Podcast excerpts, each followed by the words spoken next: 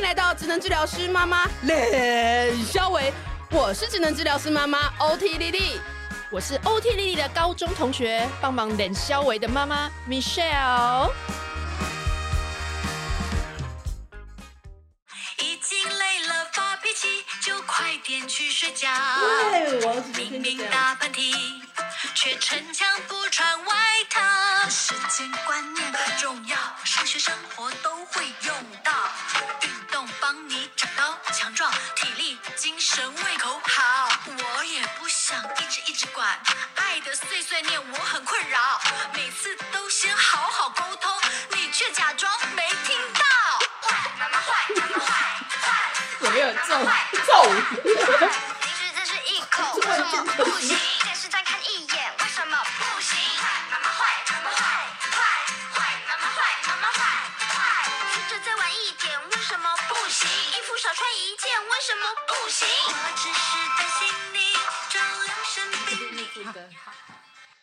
很重哇，完全就是把我儿子昨天的心声。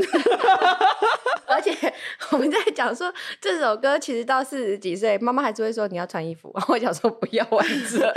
有啊，我妈都还在念我。对，好了，等一下，我们要先来欢迎今天的超级大来宾——儿歌界儿歌界第一把交椅蔡依林，儿儿歌界蔡依林，儿歌界五月天，五月天。对，我们来欢迎谢欣慈老师。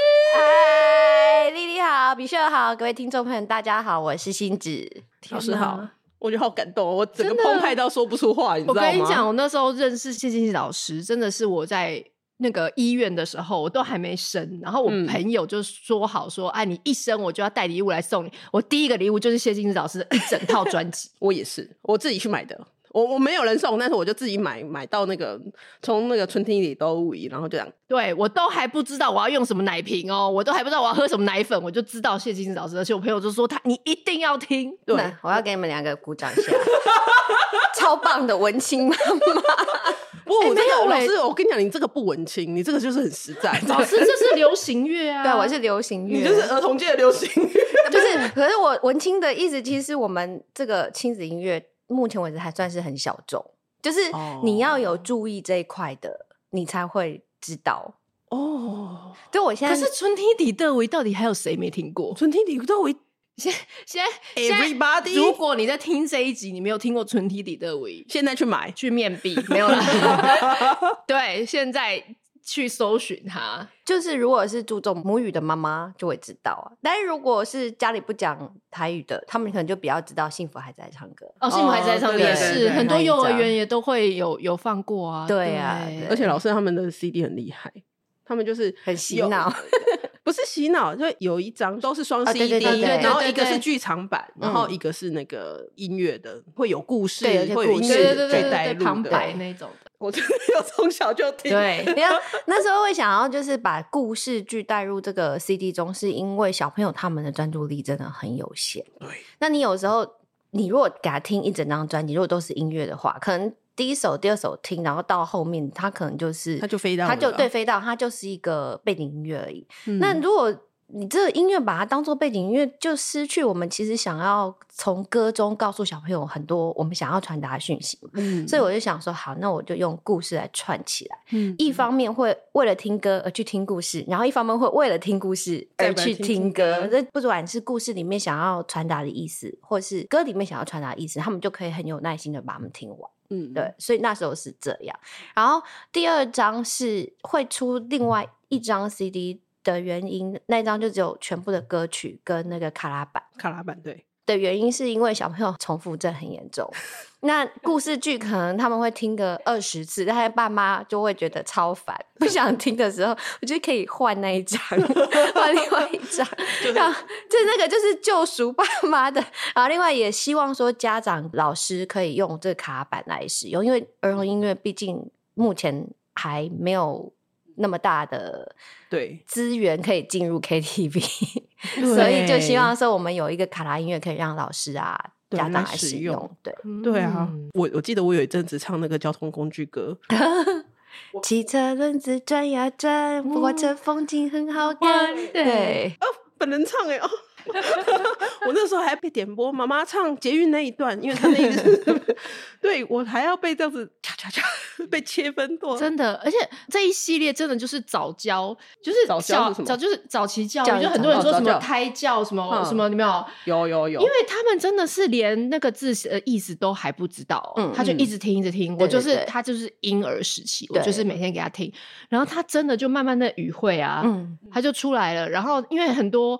因为老师刚刚讲那种故事性，然后加上他的那种剧场性的那种声音的一些线索，嗯、所以他们真的很容易就把它连在一起。对，就记得很清楚，而且那个声音，你知道我我就是一个音乐麻瓜，但是我听那个那个配乐，我就觉得哦，好像是真的那个交通工具的声音。对对对，我们会那个音效会找很有趣的音效，然后我们其实在里面这个专辑里面，我们都会用到真实的乐器。哦，就是尽量如果有经费的话，我们会用真的乐器，比、嗯、如说录真的吉他啦，录真的小提琴声音啊，录什么？嗯、因为其实我们的小朋友的耳朵是需要从小被训练的。那他们如果从小就可以听很优质的声音，嗯。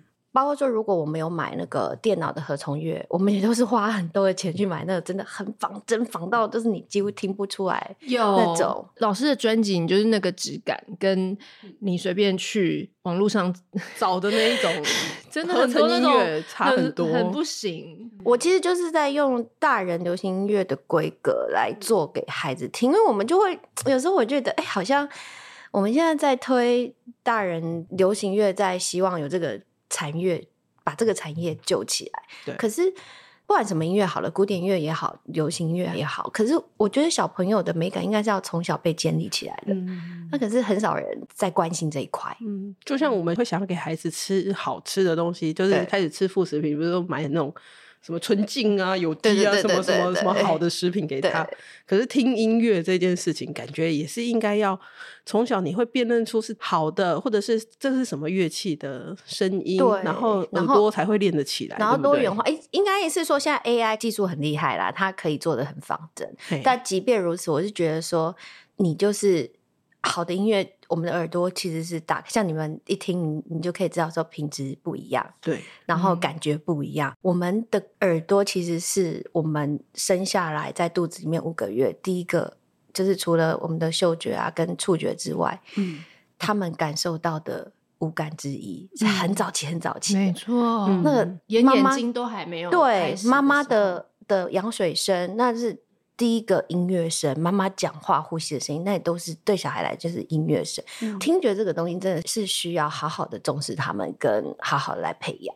嗯嗯，对啊，我觉得我们现在小孩太幸福了，因为有谢欣子老师真的在很坚持做这种东西。哎、欸，我小时候听那种都罐头音乐，就是 我没有办法。哎，对，我学我学小时候，我我，我跟音乐无缘，就是可能我都没有听到好的音乐。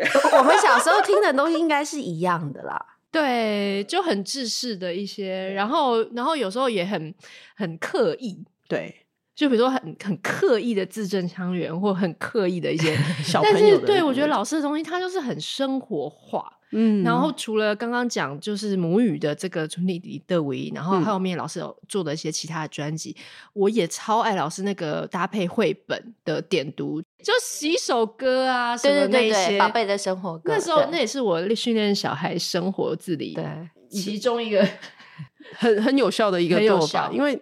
背口诀，对，大部分人是背口诀嘛。可是如果把它弄成歌，嗯，对不对？嗯，弄成歌，然后老师的歌又好听，又好听。其实不瞒你们说，为什么会可以写出这些音乐呢？因为我有个十一岁的大儿子小花生，然后我现在还有一个三岁的小米粒，然后这两个小孩其实给我很多很多不同的灵感。然后怎么说？那像像你们刚刚讲到说的《宝贝生活歌》那一张，其实就是从我育儿的经验里面来的，因为。我的小孩，他要让他养成洗手的习惯，所以我就想说，好，做个洗手的歌。然后他挑食，所以所以我又做了吃饭了。我想说，因为我们其实之前一直有在看绘本嘛，那那个食物教育的绘本，他不是都会讲到，嗯、呃，我记得我看到几本是有说什么糖的天使，还是蛋白质天使，还是什么，然后一起来，它是它是一套。日本的绘本我记得，嗯、然后他就是一起来，然后做一个乌龙面，嗯、然后书里面是讲这样的故事，但是小孩就会照着步骤这样做，然后就看到说哦，原来蔬菜是有什么矿物质，然后这样这样这样，然后我就把那个绘本拿去给我的跟我一起合作的歌词老师看，我说。这个绘本可以做这样子，我们可以写一首歌，嗯，把这样子的元元素放在歌里面，哦，然后所以才有吃饭的那首歌。哦，哦原来是这样，哎，这个有很有趣耶。然后包括说，像我最近写了一首歌，叫做《妈妈坏坏》，嗯，那也是跟我儿子吵架 冲突 冲突中得来的。那个妈妈坏坏的第一个坏是 W H Y 啊，为为什么？然后坏。就是为什么那么坏？嗯，为什么会取这一个名字呢？是以前我大儿子小花生大概三岁的时候，嗯、然后你知道三岁的小孩晚上他想睡觉，但是他又不去睡，他硬撑着不去睡，就很卢。嗯。那每一个小孩应该都有，他们在玩，想要继续玩，可能他又已经很累了。然后他可能丢什么东西或做什么事情他达不到的的时候，你要把他抱起来，他就说：“妈妈不要，我害我妈妈，你坏坏。”他说：“妈妈坏坏，就说你坏妈妈。”这样我要强行把他抱着，要把他弄去睡觉。他说：“你坏妈妈。”这样，然后就一边抱着我，然后就一边哭：“坏妈妈。”这样，我第一次听他讲这个时候，我整个心是在淌血。我想说，我照顾你，照顾的这么辛苦，而不是辛苦，就是就是。我觉得就花很多时间、很多心思在在跟你相处，然后你怎么会叫我坏妈妈？这个是妈妈们的点诶。对，所以那个时候呢，我就在那个我的粉砖上面就写了一篇文章，叫做《坏妈妈》。啊，然后那个坏妈妈，我其实那一天只是抒发我的心情。第一句我就写说：“我是一个坏妈妈。”我不给你吃你想吃的食物，我一定要你去学滑雪、学游泳、学什么，然后我一定要你做什么、做什么、做什么。啊，然后我后面就写说，呃，你一边抱着我哭，一边叫我坏妈妈，就是你一边抱着我，嗯、一边叫我坏妈妈。然后后面就写了两句说，嗯、今天如果我不坏，以后会变成你很坏。嗯、那其实那一篇就是我在抒发心情，我也没有想到说那。几段字而已，就引发了很大的回响，嗯、就是开始有好多人就是、有同样的感觉，对，有同样的感觉跟反面的感觉，嗯、因为就有人说我怎么可以这么这么限制孩子？嗯、我怎么我有什么斯德哥尔摩症啊？我怎么以为我小孩是、嗯、对需要对？嗯、然后还有人跟我留什么你的孩子不是你的孩子、哦、之类的这样子，所以后来就我想说啊。会就是很多批判的声音，就是支持的声音有，嗯、然后批评的声音也有。那我当然后来就有跟他们解释啊，我说是因为不雅吃，他想吃的是因为他有食物过敏啊。嗯，那他一定要穿衣服，因为他有气喘啊。他那个只要太冷，他就会给他看嘛。对、嗯、啊，肌张力失调，一定要运动的嘛。对，那可是这个是我们没有说的理由。对 对、所以对所以后来我是又有写了一篇坏妈妈后篇哦，就解释这件事情。嗯，那。就是在这篇文章过后，我们公司的我的好伙伴，嗯，也是写《坏妈妈》这首歌歌词，跟我一起写歌词的，嗯，我的好伙伴，他就说：“那我们把这首写成一首歌吧。”哇，那这首歌其实我我落了很久，隔三年才写。亲子的议题本来就不好写，嗯、然后、嗯、你看我写一篇短短的文章就有这么多回应了。嗯、如果我今天把它做成歌流传出去的话，嗯，我懂，对，不是就是要对，嗯、所以我们其实我是后来就是没办法，觉得不行，我还是要把它写出来，就挣扎很久，对，所以今年才有这一首歌叫做《妈妈坏坏》，嗯，对，可以来听一小段。要要要，逃，等一下就把那一段剪进去。对，对，因为我真的觉得老师写的非常的很有感啊，很有感，就是马上就是昨天晚上我儿子就是这样子。对啊，我昨天也在经历过一样的，而且老师最近一个韩剧也叫《坏妈妈》，你知道吗？哎、欸，这个是歌出来我才知道有这个，超红的，然后也非常感人。你你应该还没看，我还没看，因为那种那种会很最近真的很会很哭的，他都不太敢，因为一看的情绪很多。但我那时候看完，我现在也很爱这一部，然后我们就真的觉得他也是。跟老师讲的一样，就是那种坏妈妈的里面的千回百转，就是她也是一个很逼，谁想要做坏妈妈？对对，没有人想要，但是他其实到最后也跟小孩有很多生命的故事啊，所以我觉得老师刚刚讲这真的是很难讲的，很就是这这当中的界限真的是比较难抓。可是我们作为大人在教育的过程当中，我们不可能是百依百顺着孩子，因为他哪知道他吃了会有危险或者是什么样的状况？对，因为他其实还他的年龄跟智慧就还没有到，判断能力也都还没有成熟到，对，可以。所以在某一部分的设限，其实是为了更。好的未来，那这个东西就是需要一些说明。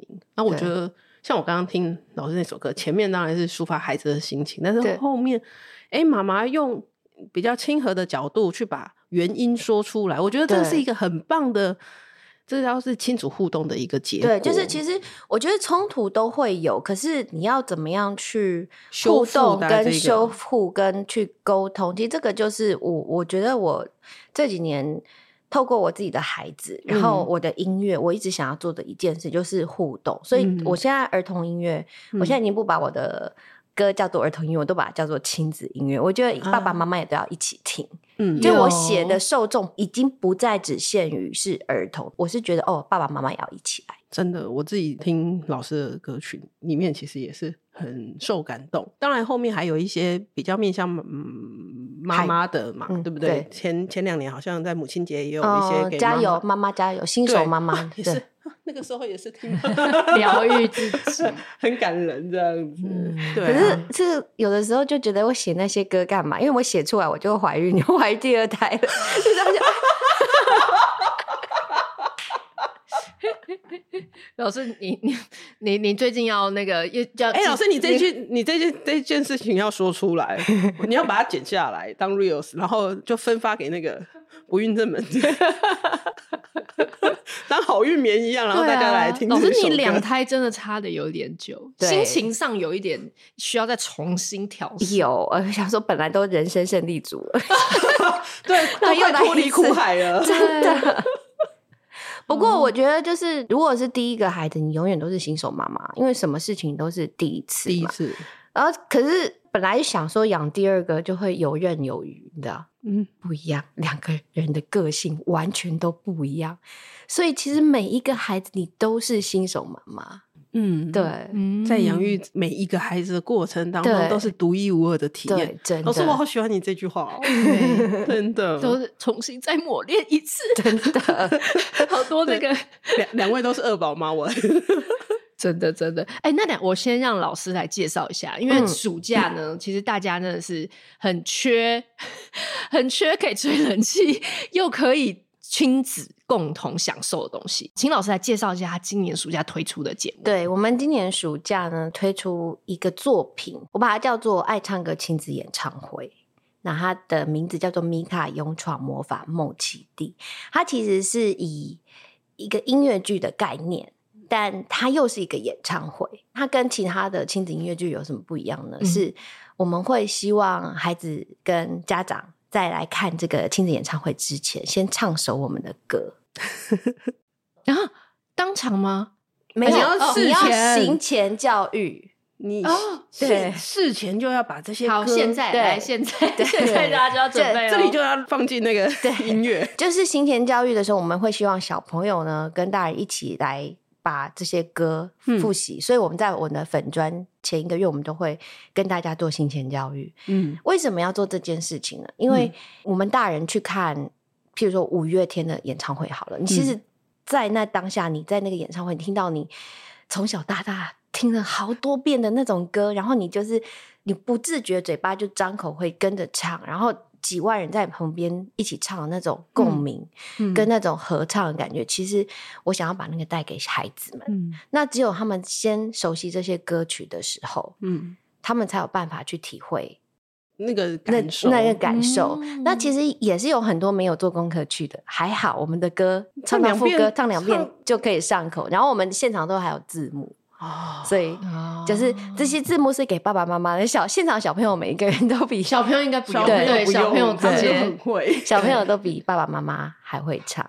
那今年推出的这部戏呢，就叫《米卡勇闯魔法梦奇地》。嗯，那这个魔法讲的是什么魔法呢？它其实不是像什么 Harry Potter 那把什么东西变出来变不见那魔法。它讲的是一个相信自己的魔法，嗯就是你只要相信自己，嗯什么都有可能发生。嗯还是它是一个相信自己的魔法，是一个有勇气的魔法。你只要有勇气去跨住那一步，嗯，就有什么事情可以发生。这是在讲这样子的故事。那这个米卡呢，它是一只狐獴，嗯，狐獴的英文叫做 meerkat，所以我们把这个 meerkat 的直接把它取名叫做米卡。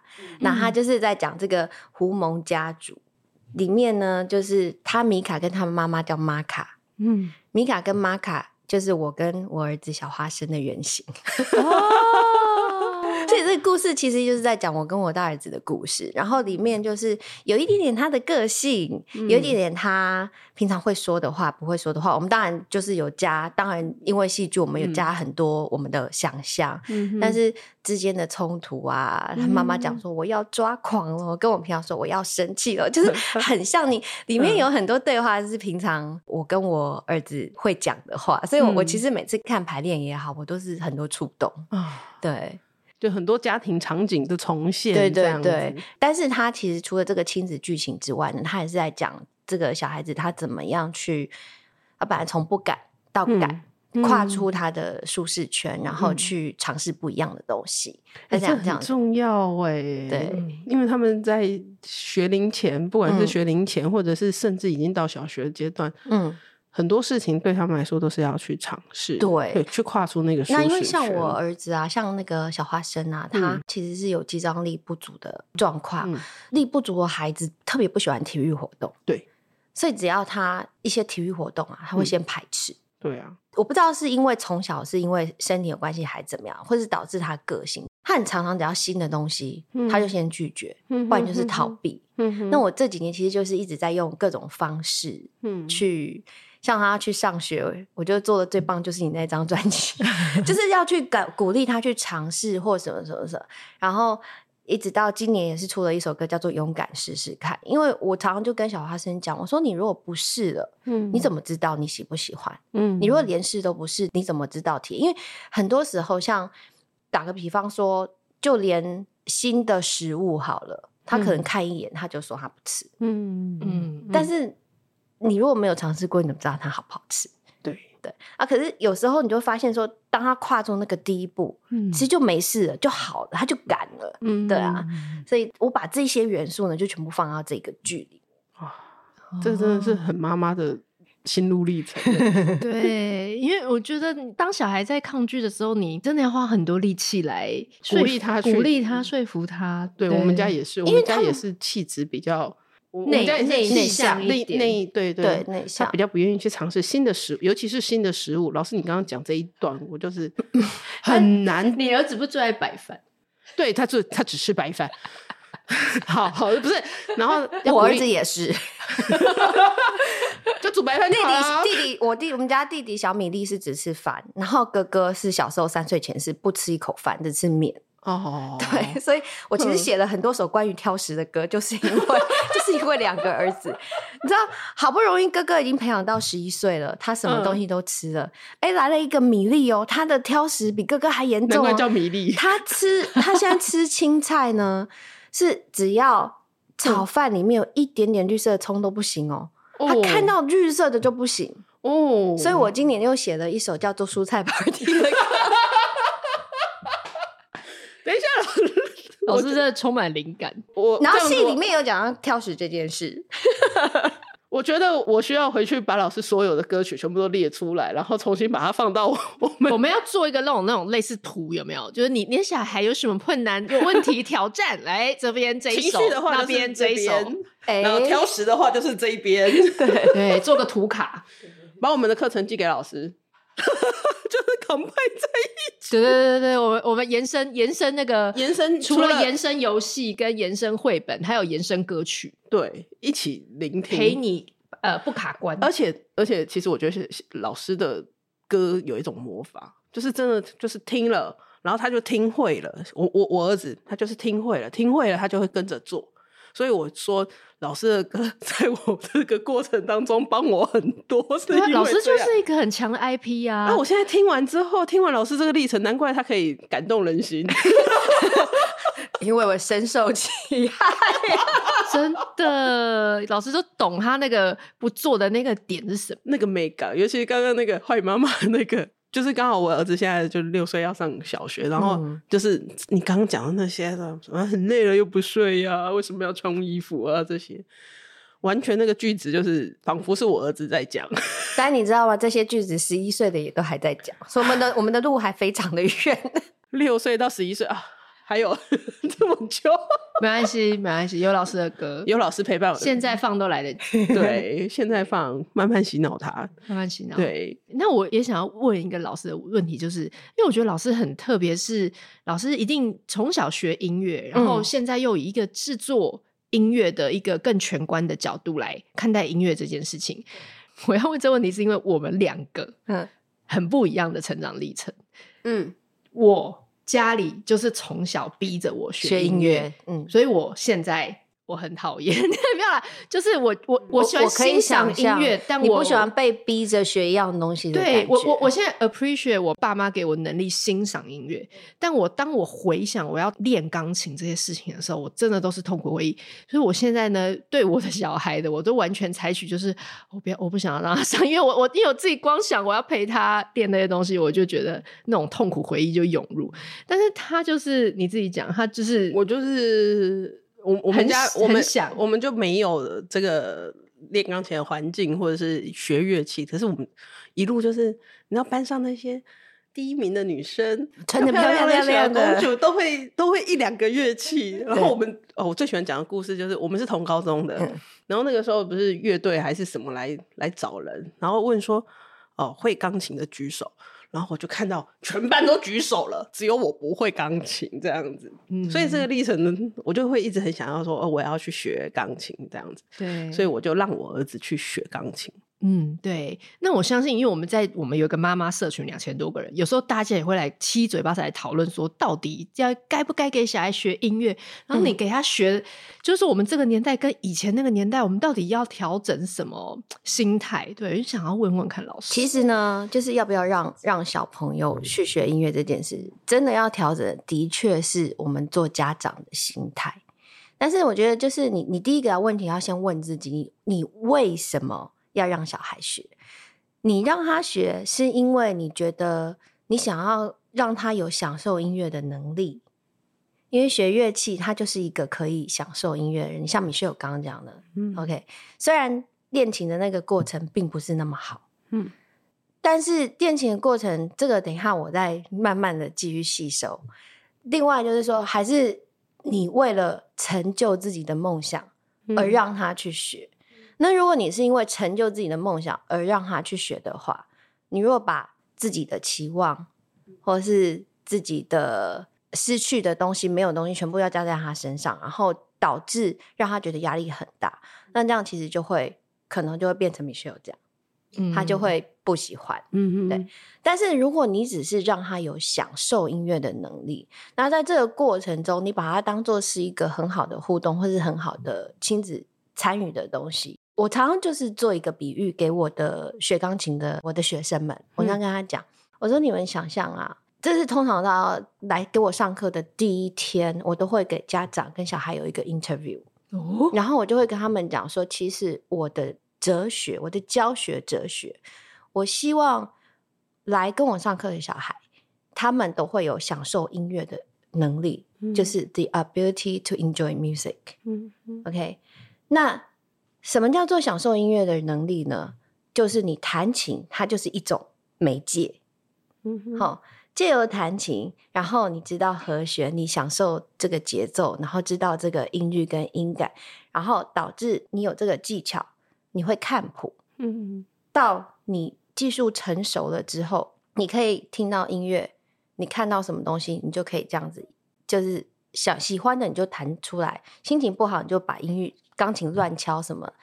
那对小朋友来讲就是一种抒发，这是到大了之后。嗯嗯、但是在这个过程，我跟他，我就跟他们讲，这个过程，尤其是练琴的过程，绝对不会是有开心的时候，因为学乐器这个东西，你就是要经过反复的练习，而去达到熟练度。嗯，那你达到熟练度的这个过程，如果小，因为小朋友他们专注力一定不够嘛。对啊，对啊。那如果专注力不够，他一下就要放弃的时候，其实就是取决于家长的态度。对，但是要逼他嘛？就是，我我在讲，我就举一个例，我刚刚那个例子还没有讲完，不是要逼他。你想想看嘛，因为我常会跟我小朋友讲，你想想看，你去滑雪，嗯，好，我们讲想象去滑雪，虽然这个在台湾可能比较难，比较难去体会，但因为我我那边的孩子，他们都有学过滑雪，或是任何的球类运动。嗯，我想我说你去滑雪，然后一开始不是就会一直摔，一直摔嘛？可是你还是会觉得从山上冲到山下那个爽感、快度很爽，嗯、你就会继续的想要去学。那、嗯、等到你终于学会了之后，嗯、你从山上冲下来，嗯，你不是就很开心的去 enjoy 这件事情？那虽然这个过程非常练琴过程非常难，但是其实这个过程我们是可以想方法把它变得很简单，或是把它。变得很有趣，因为这个练琴的过程呢，它它其实是一个练习习惯的养成。哦，oh. 就是说，像我我我大儿子小花生，他其实从五岁开始学琴。你说我没有每天那边盯着他练琴吗？其实有，可是呢，我们就是用不同的方法。像一开始前三年，我就是都陪在他旁边，可是我们也不要求他你一定要做一个小时、半个小时或怎么样。我儿子通常就是你弹五遍，嗯、五遍完就好。哦，OK，, okay. 我也不要求说这是短程目标，小朋友就会觉得说，哎、欸，我做得到。嗯，但是你不要说 OK，一个星期上一次课，然后你上课前一天弹五遍，那当然就没有效。因为小朋友他们需要就是熟悉这个乐器，这个手指的熟练度是要靠每天不断的持续，所以你每天持续五遍。总比你一星期上课前弹一小时，嗯，来的有用。嗯、对，那、嗯、这样他们就不会忘记嘛。随着小朋友可能年纪越来越大的时候，你的次数就可以慢慢增加。然后他像花生，我我刚刚出门前他还在练钢琴啊，而且他今天就是跟我说：“妈妈，我现在要练一个小时了。”我就说：“哦，好。”自发的、哦，加油！不是自发，钢琴老师规定哦。然后我们就有一个所谓的计计时器，然后他就坐着，然后这一个小时他就在琴房里面，我也不管他。嗯，但是他就知道他要去练，然后他每天就会自己去练。嗯、可是这个是从五岁到现在，我们我们就把他这个练琴的习惯培养出来，然后甚至他现在会因为学校。因为他现在就是谈到他自己有兴趣了，嗯哼，这个兴趣就是慢慢培养出来。当然，我们中间当然就是他喜欢圣诞节歌曲，我们就会一起去、哦、去弄；他喜欢迪士尼的歌，我们就会一起去弄。这样，嗯、可是他现在就会自己自己时间到，嗯、好，我今天就是要练琴时间到，他就去练。嗯，嗯然后像刚刚出来也是，因为这几天刚回台湾，嗯，然后他。就是可能几天没有练，然后就手指开始什么，就是弹一弹就生气，那边捶钢琴什么，就真的会生疏。对，他就会生疏。那他生疏，他就捶钢琴，他就生气。哦、然后我就不理他，因为我就在做我的事情嘛。嗯、可是他就自己在那边生完气，生完气之后就就开始弹。然后我下来的时候，他看到说：“哦，妈妈你要走了。”我说：“对，好，我要走了，拜拜，你继续哦。”啊，所以你也不会就。去介入这个，对不对？我觉得老师这个过程应该是说慢慢放，嗯，对，就是他一开始像像米雪儿，如果你的小孩要学，那你一开始他当然你要看着他有没有对，嗯，那如果你自己知道的话，你可能就是陪伴他对。然后像像我小花生很小的时候，他很喜欢我陪他练琴，是因为我会陪他他一起唱歌哦啊，所以他会觉得说你是在陪伴他，对。这很重要，但是你不是一直指责他说你这个弹不对，你这个弹不对，弹不对。其实这个弹不对这件事情，你可以引导说：“哎，妈妈觉得这边怪怪的，你觉得呢？或什么的，你让他自己去想。”嗯，但是你不是一直指指责他，他要的是一个陪他练琴的妈妈，他不是要一个是跟他吵架的妈妈。真的，老师这一段真的是，老师你真的 有你有这个心情？有有有有，我就是音乐麻瓜嘛。其实我我只会右手，我左手。就是现在跟着我儿子一起学，这 对啊，所以陪伴他一起学，他就会觉得哎，妈妈有在参与我这件事。对，你也你也知道很难那种感觉吧？就是我说那个小孩就会觉得妈妈也知道这件事不简单。就是我陪他一起练嘛，就比如说他在练那个谱，然后我我就看，然后有的时候我就觉得你为什么这几个音听起来怪怪的？我我可能没有那么快，我我可能没有办法马上琴键对的那个，这这这这我不行嘛。然后但是。我听你就听的时候，你就知道说这个东西没有没有顺，没有在一个顺里。对。然后我有的时候我就跟他讲说，你说就鬼哦，我们家讲台语的，我说你说就鬼，我谈谈看，我试试看这样子。对，我们会有这样的过程。啊对啊，所以这就是一个，哎、欸，妈妈也是有在参与我。老师前面讲的那个、这个、那个妈妈参与我，或者是陪伴我的那个过程的感觉，我这里就会感受到非常深刻。而且这个过程其实就是我们在讲的 doing、being、becoming、belonging。他最后现在十一岁嘛，他有一个 becoming 跟 be belonging 的，他是在这个音乐的群体里面，他很有那个归属感。他虽然被规定一个小时很美颂。可是他还是愿意去做，而且他很有趣哦。他是学校现在就是因为他们学校有时候会有一些，也不是说表演，就是说中午他们学校会高年级会煮餐给低年级吃，然后他就会跟校长说：“哎、欸，那大家吃饭的时候我来弹琴给大家听。”他就会为了这个，然后他在家就特别去练这个东西，哦，他还特别练适合。对，适合午餐的音乐这样子。Oh, so 你看他这个 belonging 跟这个自我效能感，就真的就出来了耶。哦，老师真的这一路真的用心。但是我真的就是没有太，因为其实也曾经，就像米秀有讲，那我有，有曾经就会觉得，因为你知道老师魂会上升，我就会觉得说，对，老师、啊、你你为什么节奏弹不对？你为什么这边怎么？那你会很。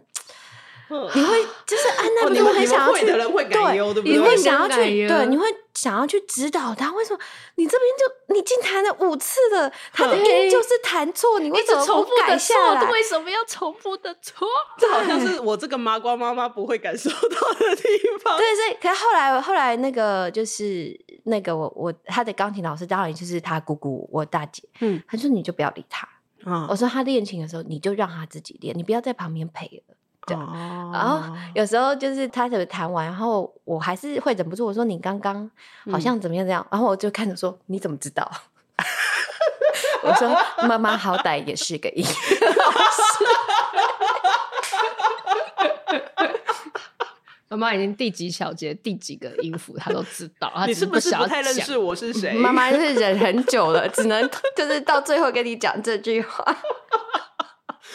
啊哦，哎、欸，可是我觉得刚刚这整个心法通用于所有事情，所有学习，嗯，嗯，就是一开始啦，不要给他们定立太长的目标，你要你要记得切小块。我我现在讲的都是幼儿，因为其实。呃，人在学任何东西，他们的呃 self motivation 就是自我启发，嗯、其实，在青少年之后才会开始。嗯、所以，假设你的小孩是青少年，跟你说他想要学一个乐器，嗯、他这人就会自己很、嗯、很主动去学。啊、可是，在那之前，没有小孩可以主动去做任何事情。嗯、这个时候，陪伴就真的很重要。然后，也要记得，小孩的专注力，嗯，真的，一开始对没有那么长，你要循序渐进的去把他的这个。练琴习惯去培养起来，嗯，对，哦，我今天获得很大的 comfort，觉得哇，那个压力有舒，因为我就让我小孩学嘛，然后一开始其实我压力很大，嗯，你压力是在哪？因为老老师给了很多作业，所以你你的压力来自于你觉得对老师有点难交代。对对对，我自己对老师就会，我是那种就是功课一定要交完的那一种。但那这个我觉得是很有趣的，因为这个其实我的论文，我的博士论文是做这个东西的。做什么？学是什么？就是学音乐，家长跟老师跟小孩之间的关系。哎，对。这个很重要哎、欸，这个对，这个很难。然后我就会发现说，其实有时候家长跟老师应该是要双向沟通的，可是大部分的时候都是老师说什么家长就听。对对对对对。但是我觉得这不是一个好的循环。对对对对对。哦，所以就会像像你觉得老师给的功课太多，其实你可以跟老师说，我我们可不可以对少几首？我陪着小孩一起练完，或什么点头如捣蒜。老师，我们相见恨晚。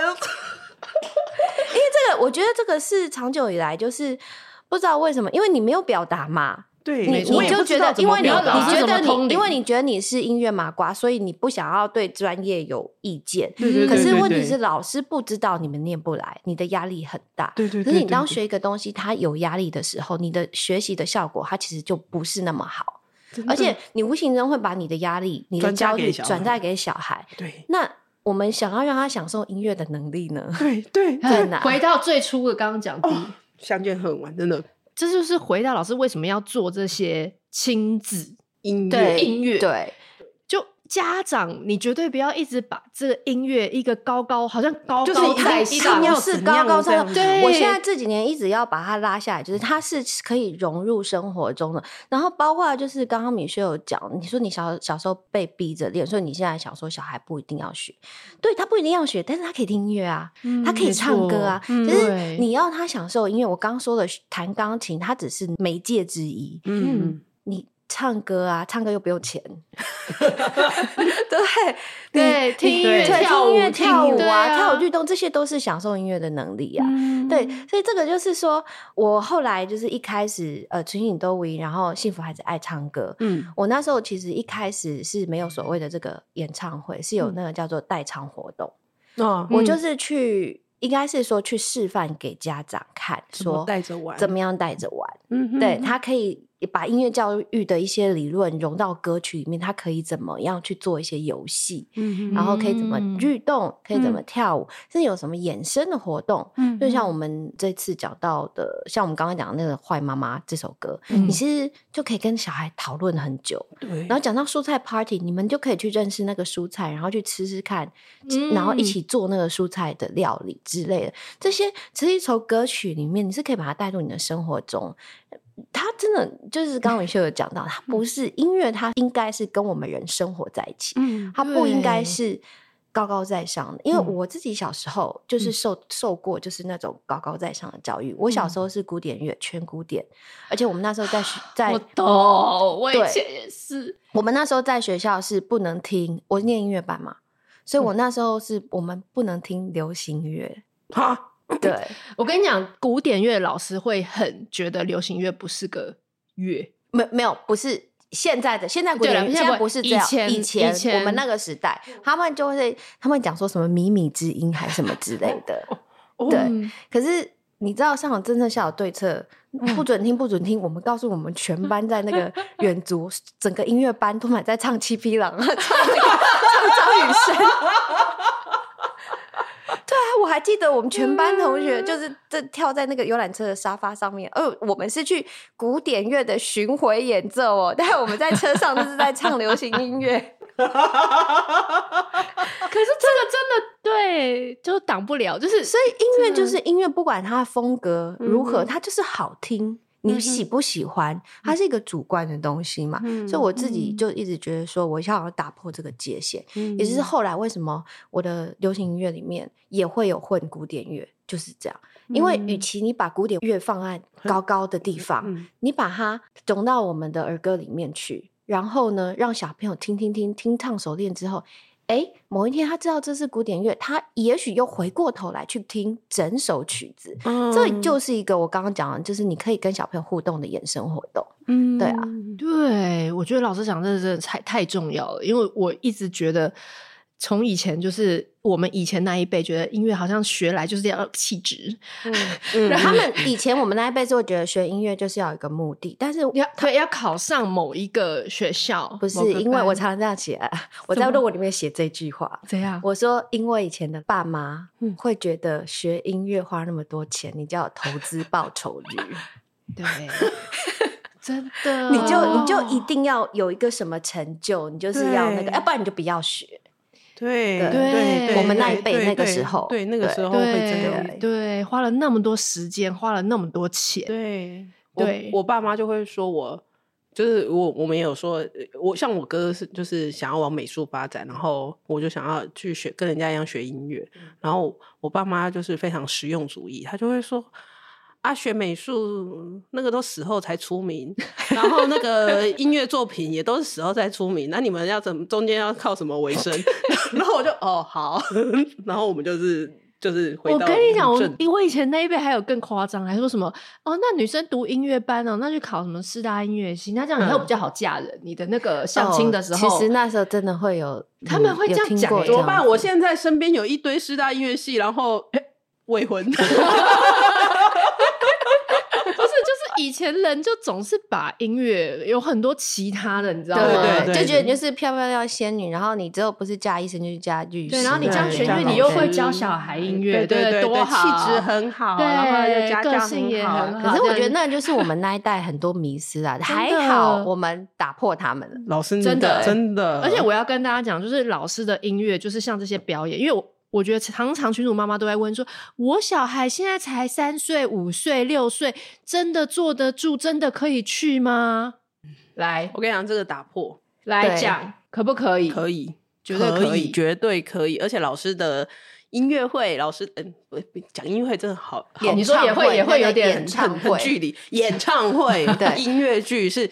开放小朋友就是可以舞动，对不对？对，他们只要你只要安全距离，你当然不能从上面跳到下面的不行。这个这不行。但你如果是在保持安全的情况下面，就是说你站在前面位置，然后就站起来很嗨，就是摇摆还是什么，那我们都欢迎。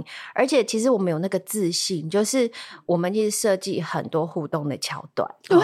然后呢，就是真的，这个很重要。从台上玩到台下，从台下对。然后那个剧情啊，就是。从剧情，然后声光效果啊，其实这些都是爸爸妈妈可以事先就跟小朋友啊、呃，我们讲说行预告对预告，然后行前教育就跟他们讲说，哎，可能舞台上会发生这件事情，然后会有短短的暗场，嗯、因为小朋友会怕黑，所以你要先跟他讲说，哎，你会有短短暗场时间，他暗场的时候其实里面是在干什么，什么之类的，嗯、他们在换布景啊或什么的。然后这些都跟小朋友预告预知之后，嗯、然后也也也提前跟他们讲说，一定要好好的先上厕所，该上厕所的时候要上厕所。因为假如说你中场一半想要出去上厕所，嗯、然后你要再回来的时候，你不是马上就能回来，因为一定要告一个段落，那个场馆人员才会帮你进让你进让你进来，这是剧场的礼仪。那我觉得这个东西我们就可以事先让小朋友知道，对让他们知道说这个因果关系。嗯、因为如果你你一半要去上厕所，你就会。就是看不到，有一段有一段你会看不到这样子，对啊，嗯嗯嗯嗯嗯，对，这个真的是很重要的事前提醒，也是让孩子去融入呃，怎么样去参与这些公共的活动的时候，嗯，建立一个很友善的礼仪的一个起端呐，这样子。然后通常参加我们演唱会呢，其实小朋友是可以从头做到尾之外。回家可能会跟你聊个一个月，我我开始预预想到这件 事情，对，一直唱，然后一直一直一直一直叫，然后讨论剧情，对，要点播，对，所以我也要准备开始被点播。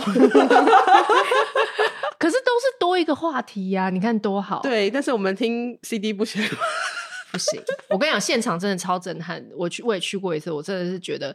我我真的是觉得现在真的太幸福了，以前根本没有，就是这些活动，以前都一定要做好了，而且以前对，就是一定是比如说，通常就是表演者单向的，嗯，那我觉得小孩就有点难，因为他中间就可能 要飞到，对，他很需要你们 cue 他，然后他就觉得说哦好，现在要干嘛，然后就好嗨哦。然后我我其实也很鼓励，其实我之前刚刚为什么说呃爸爸妈妈一定要跟小朋友一起把歌听唱，嗯，因为小朋友看到说哇妈妈唱的比我还嗨。他会觉得这是一件很自然的事情，uh, 我就不怕了，嗯、我就要大声唱出来。嗯，对，这个所以这个是亲子互动。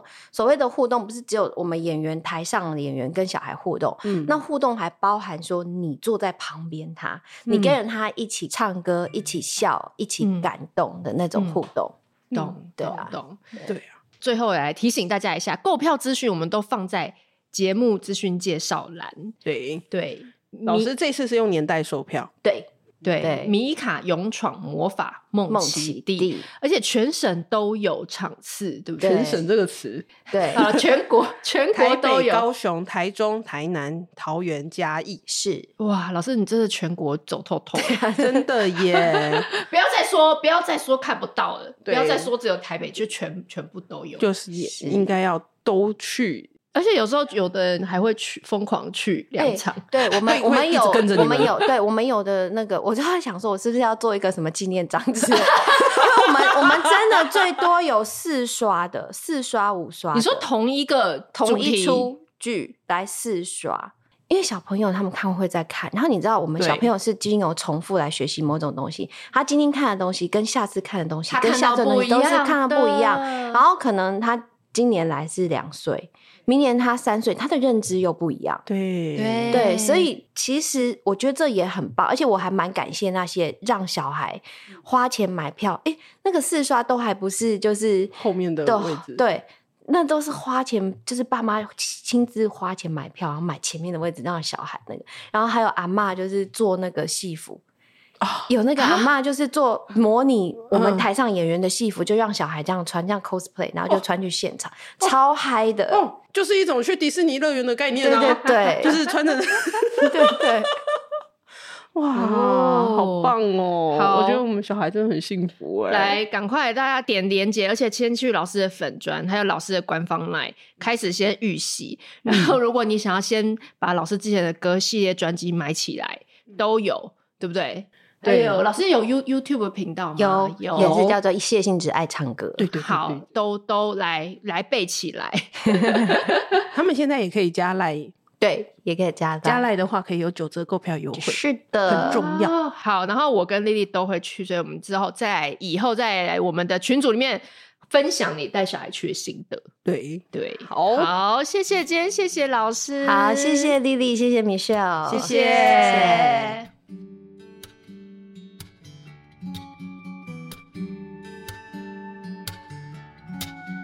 节目尾声，我想要来念一小段我们好好生活线上课程学员的私讯回馈。有一位上过课的妈妈跟我们说，上课之后不止帮助我戒夜奶作战大成功，更开心的是我看到先生的改变。先生一开始很容易跟着孩子一起爆炸，但我在上完课后，用课程中学到的知识，好好的跟先生说，孩子的情绪发展是有阶段性的。每个阶段可能发生的变化是什么？而且他不是故意的，只是需要时间学习调整。先生听完，开始修正每天爆炸的心情，开始与我互相支持。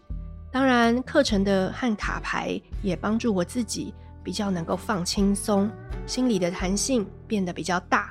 对于孩子的爆炸，我也比较能理解他们，因为先生比较是传统教育派，而我是努力想改革、迎向正向教养的那一派。所以过程中真的会有磨合，一度感觉心很累。但我最近终于感受到，只要回到生活中的小事，有正确的观念和方法一起努力，一切都会更好的。哦，这段学员妈妈的私讯回馈真是太感人了，很开心。我们好好生活线上课程首月已经突破三百位学员，正往四百位迈进哦。课程最后的早鸟七折倒数，直到七月二十一号。有卡牌，还有发展里程海报的大全套方案，随时都会售完。有兴趣了解更多的朋友，请到我们的粉砖 OT 丽丽当妈妈，或者私讯我们 LINE 官方账号，小编会及时回复大家所有的问题哦。课程试看的连接，还有官方账号连接，我都放在节目资讯栏哦。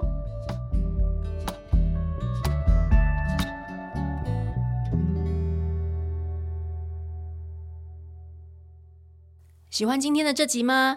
请记得帮我们订阅频道，这样就能每周自动收到新故事的通知喽。听完有心得，想跟我们直接聊一聊，也可以加入我们的 LINE 群，请你打开 LINE 搜寻 OT 丽丽，就可以找到我们的群组喽。也欢迎帮我们在 Apple Podcast 上面留言评分，让更多人能够搜寻到这个节目。你也可以追踪我们的粉砖 OT 丽丽当妈妈，每周我们都会提供关于小孩发展。爸妈的情绪支持，各种心情点滴的文章哦。当然，如果你自己有很棒的故事想分享给我们，也欢迎私讯投稿到我们的粉专，我们也会不定期念收到的粉丝心得，还有约粉丝来录节目哦。最后，如果你觉得某一集你真的笑疯或哭得很痛快，请一定要分享这个节目给你的好朋友听。你的支持就是我们做下去最大的动力。育儿的路上不孤单。有我们陪你，我们下周再见。